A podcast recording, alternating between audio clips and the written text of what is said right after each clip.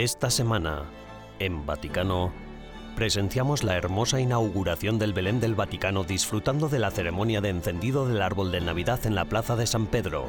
Celebramos los 400 años de Propaganda Fide, la congregación responsable de los esfuerzos misioneros del Vaticano, y continuamos con nuestra serie sobre inteligencia artificial y fe. Esta semana analizamos la inteligencia artificial en el campo médico y profundizamos en lo que la Iglesia puede enseñarnos de cara al futuro de la medicina. Todo esto y mucho más, ahora en Vaticano.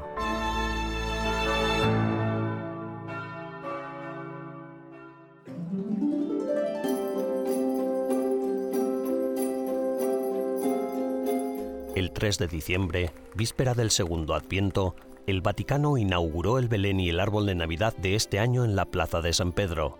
El cardenal Fernando Vergez Alzaga presidió la ceremonia, que debido al mal tiempo se celebró en la sala de audiencias del Vaticano.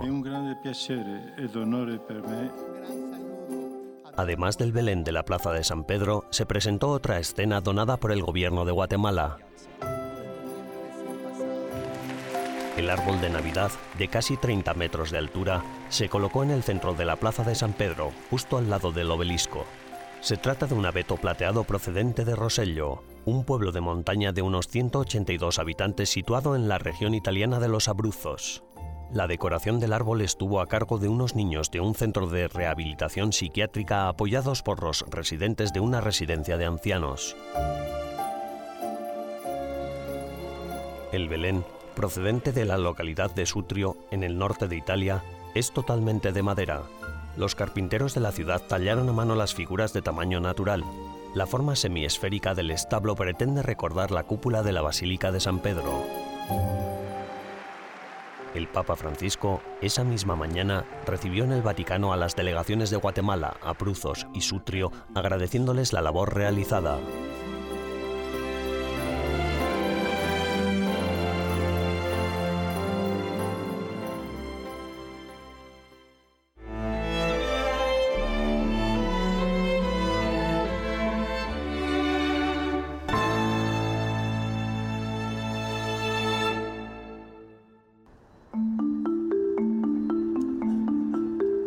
6 de diciembre, Francesco Antonio Grana, vaticanista italiano, presentó en la Basílica de Santa María in Montesanto, también conocida como la Iglesia de los Artistas, el libro que él mismo ha compilado y editado, una encíclica sobre la paz en Ucrania. El libro recoge todos los discursos del Papa Francisco que piden el fin del conflicto en Ucrania. Idea del Papa, que es el autor del libro. Fue idea del Papa, que es el autor del libro. Él fue quien lo quiso, quien eligió el título y quien me dio las indicaciones para realizar este trabajo, tanto al comienzo como al final de este trabajo que venimos haciendo juntos a lo largo de estas semanas. El Papa me ha repetido que está convencido de que el libro será un éxito. Ha sido muy gratificante haber podido trabajar con el Santo Padre. Hubo días en los que hablamos muy a menudo para continuar con el trabajo. El Papa tiene una capacidad de trabajo extraordinaria, una gran memoria y yo he crecido mucho profesional y personalmente trabajando junto a él. Como dice el prefacio, el libro es un diario de la guerra, escrito por el mismo Papa Francisco, pero es un diario de guerra que aspira a convertirse en un diario de paz. Son molto, molto forti y molto importanti. Los llamamientos del Papa para poner fin a la guerra en Ucrania son muy importantes también para los no creyentes, no solo para nosotros los católicos, pero para nosotros es sin duda crucial, todo un alivio saber que contamos con la presencia del Papa y también de toda la Iglesia. El libro pretende ser una advertencia para que el mundo no conozca nunca más los horrores de la guerra, una auténtica encíclica sobre y por la paz en Ucrania y en todo el mundo. Del Papa y anche de toda la Chiesa con noi. El libro pretende ser una advertencia, clamando por la paz para que el mundo no vuelva a conocer los horrores de la guerra, toda una encíclica por la paz en Ucrania y en todo el mundo.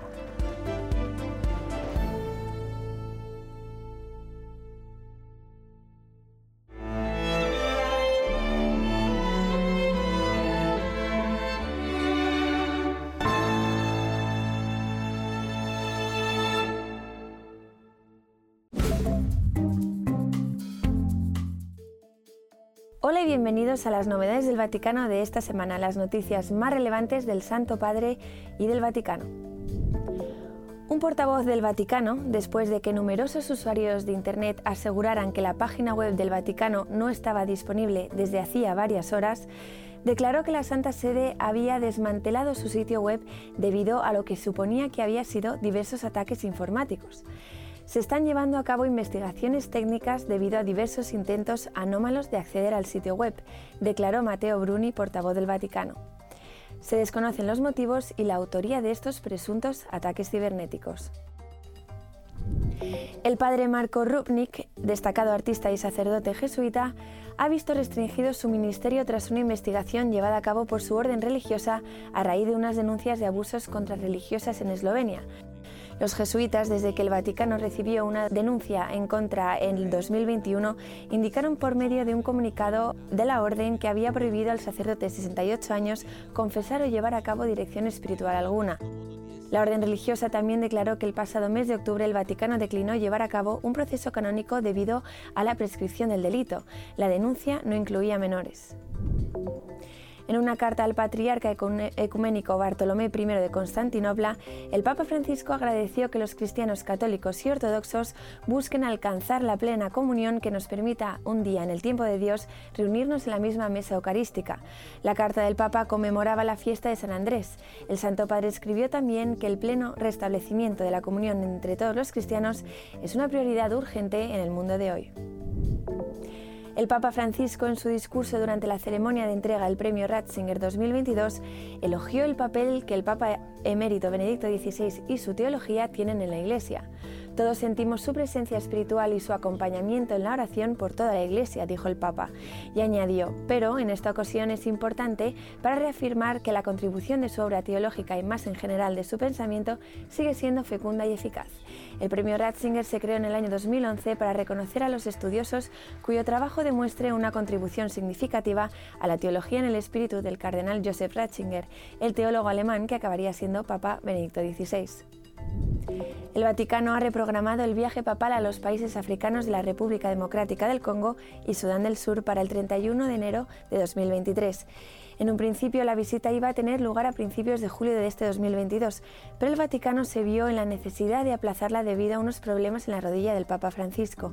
El Santo Padre pasará la primera etapa del viaje del 31 de enero al 3 de febrero en la ciudad congoleña de Kinshasa, para luego visitar la capital de Sur Sudán, en Juba, del 3 al 5 de febrero. Gracias por acompañarnos durante las novedades del Vaticano de esta semana. Les ha informado Almudena Martínez Bordiú para EWTN Vaticano.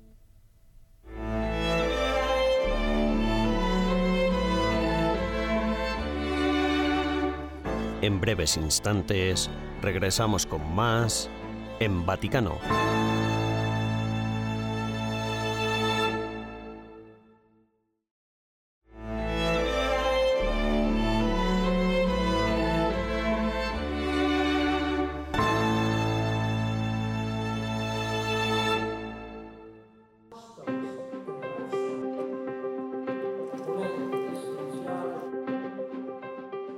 Del 16 al 18 de noviembre, la Pontificia Universidad Urbana acogió una conferencia de tres días de duración para conmemorar los 400 años desde que el Papa Gregorio XV fundó la Congregación para la Evangelización de los Pueblos, antes conocida como la Sagrada Congregación para la Propagación de la Fe, en la solemnidad de la Epifanía del Señor en 1622.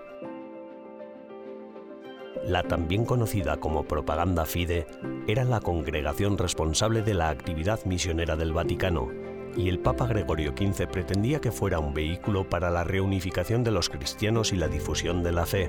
A principios de este año, en el marco de la reforma de la curia romana llevada a cabo por el Papa Francisco, la oficina fue subsumida en el nuevo dicasterio para la evangelización. Este jubileo, este cuarto jubileo centenario cae precisamente en el año en el que el Papa Francisco ha revitalizado la función y la misión de la Congregación de Propaganda Fide, colocando el dicasterio para la evangelización en el centro de las actividades de la curia romana. El hecho se llevó a cabo precisamente por la historia de esta congregación, pero también por el colegio urbano y por tanto por nuestra universidad. Es una actividad apostólica misionera para toda la iglesia, o mejor dicho, para todos los pueblos, para toda criatura.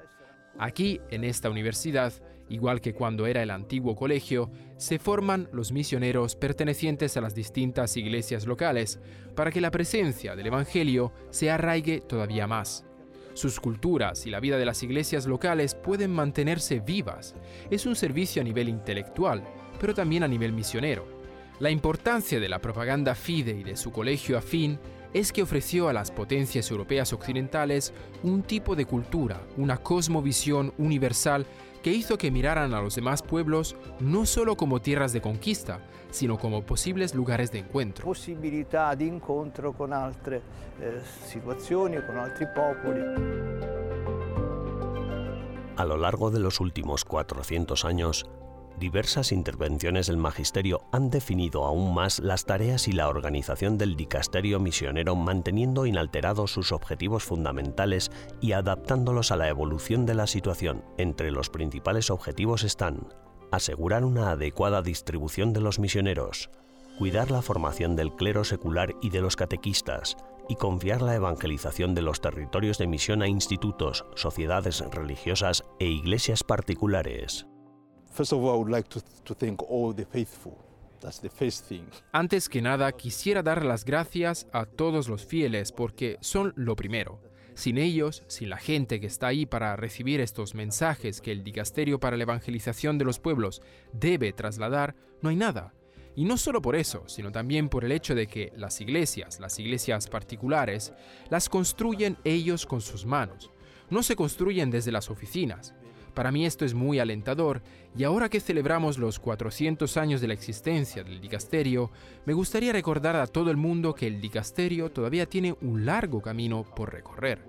Esto está muy claro ya desde las declaraciones o las enseñanzas de los mismos papas, empezando especialmente por San Juan Pablo II, que cuando escribió sobre las actividades misioneras que estábamos comenzando, insistió mucho en ello.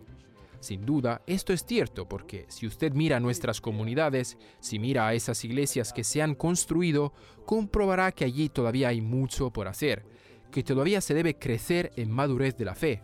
No solo la fe en el sentido de educar en doctrina o entender qué es la iglesia, lo que Cristo hizo o quién es Él, sino a la hora de vivir dando testimonio. Este es un asunto que creo que debe ser subrayado, y más ahora que estamos celebrando estos 400 años, dando gracias a Dios por todo lo que ha hecho, por todas las bendiciones que hemos recibido.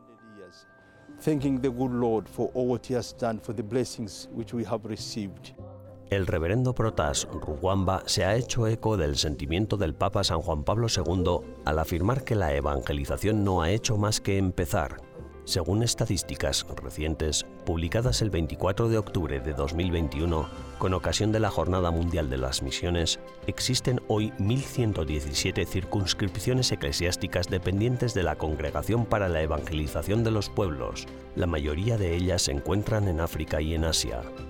Con ocasión de la Jornada Mundial de las Misiones, existen hoy 1.117 circunscripciones eclesiásticas dependientes de la Congregación para la Evangelización de los Pueblos. Aprovechemos este cuarto centenario como una oportunidad para renovar nuestro fervor misionero y anunciar el Evangelio no solo en los territorios de misión, sino también en las sociedades de antigua tradición cristiana, que necesitan una nueva evangelización capaz de afrontar los retos del mundo actual.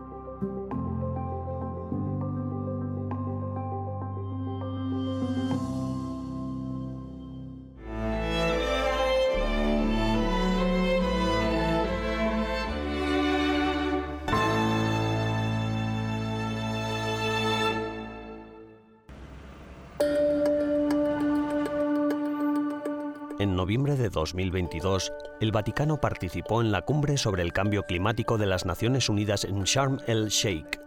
El secretario de Estado, el cardenal Parolín, representó al Estado de la Iglesia en el evento. Antes, el Vaticano se había adherido oficialmente a la Convención Marco de las Naciones Unidas sobre el Cambio Climático, comprometiéndose a reducir sus emisiones de gases de efecto invernadero.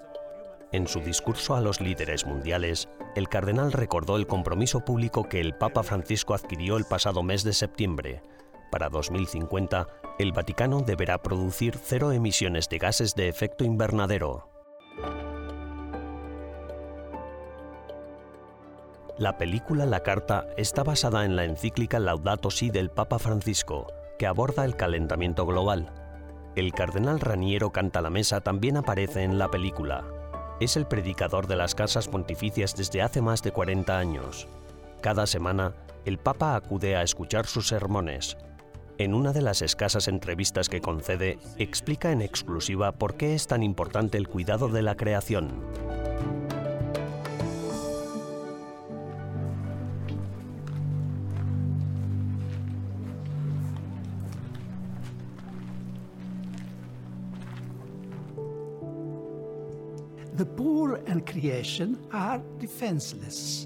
Los pobres y la creación están indefensos. Por eso Dios confió la creación a personas hechas a su semejanza, porque ellas pueden trabajar por el bien. Y por eso creo que la dimensión religiosa es esencial para la ecología.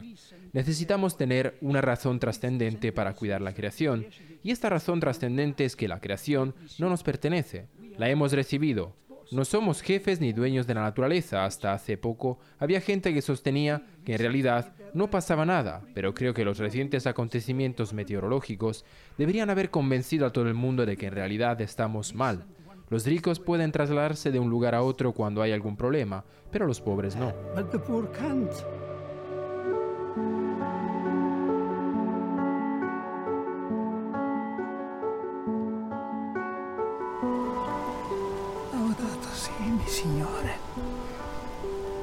Frate sole.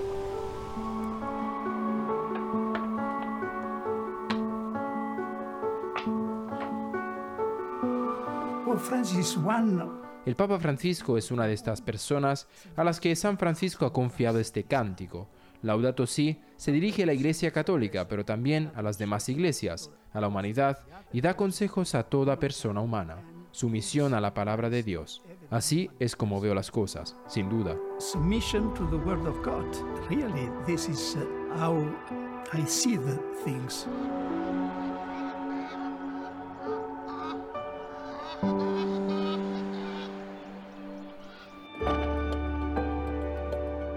Reflexiones como esta serán las protagonistas de otra gran conferencia que se celebrará del 7 al 19 de diciembre en Montreal y en la que el Vaticano participará por primera vez. Será en el evento del Convenio de la ONU sobre Biodiversidad.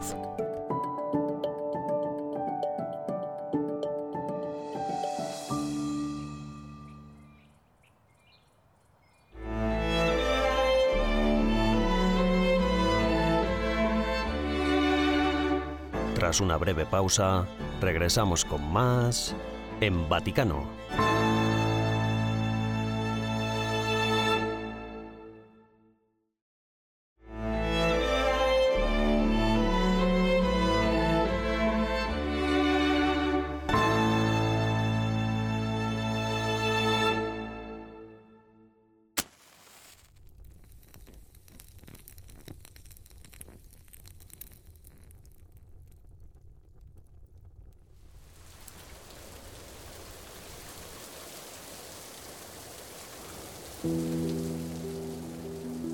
Desde tiempos inmemorables, las personas han pretendido vivir eternamente. La muerte ha sido la principal preocupación de todos los seres vivos y uno de los principales agentes a la hora de producir una cultura como la nuestra. Precisamente como no podemos vivir eternamente, deseamos una vida después de la muerte, y el amor y la religión conllevan prácticas rituales que en no pocas ocasiones implican sacrificios. ¿Qué le sucedería a nuestra cultura si eliminásemos la muerte como agente motor principal de toda nuestra producción? ¿Qué ocurriría con la religión si elimináramos la muerte como obstáculo a nuestra productividad y simplemente descargáramos nuestros cerebros en una especie de servidor?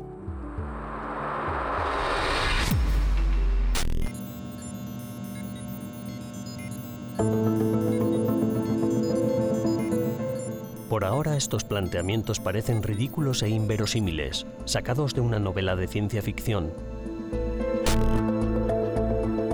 Pero en realidad no son pocas las organizaciones del campo de la medicina que ya trabajan sobre cómo la inteligencia artificial puede ayudar a prolongar la vida humana.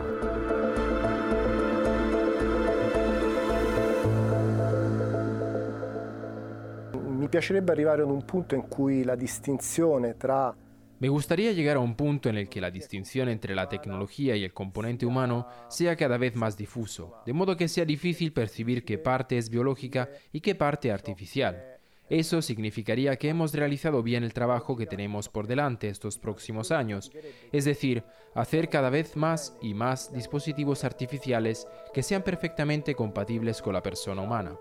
Qualcosa di compatibile con la persona umana.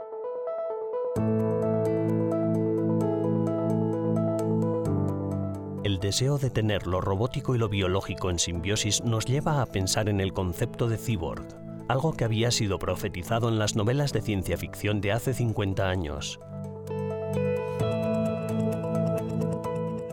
Se trata de un nuevo horizonte que, aunque parezca extraño a primera vista, puede potenciar enormemente las capacidades humanas y permitir que personas que hasta ahora no han podido participar activamente en la sociedad tengan la oportunidad de alzar la voz y volver a moverse entre sus conciudadanos.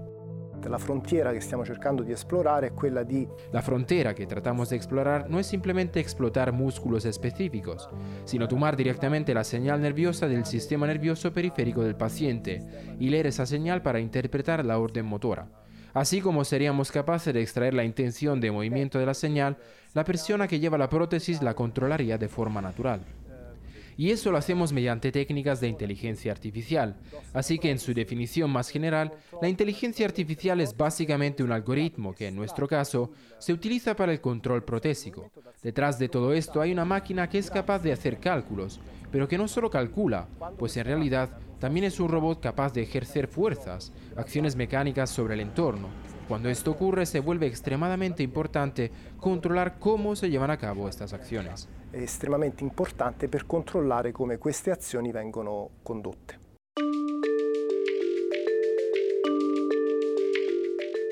A medida que la tentación de la inteligencia artificial de fácil acceso para la resolución de problemas se hace más accesible y aparecen cada vez más posibles usos, será más tentador delegar las responsabilidades y las decisiones difíciles a estas entidades de inteligencia artificial.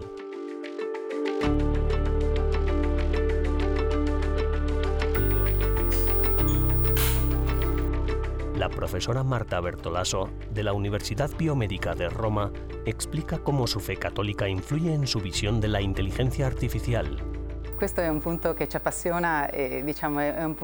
E. Este es un aspecto que nos apasiona y podemos afirmar que es un aspecto muy positivo.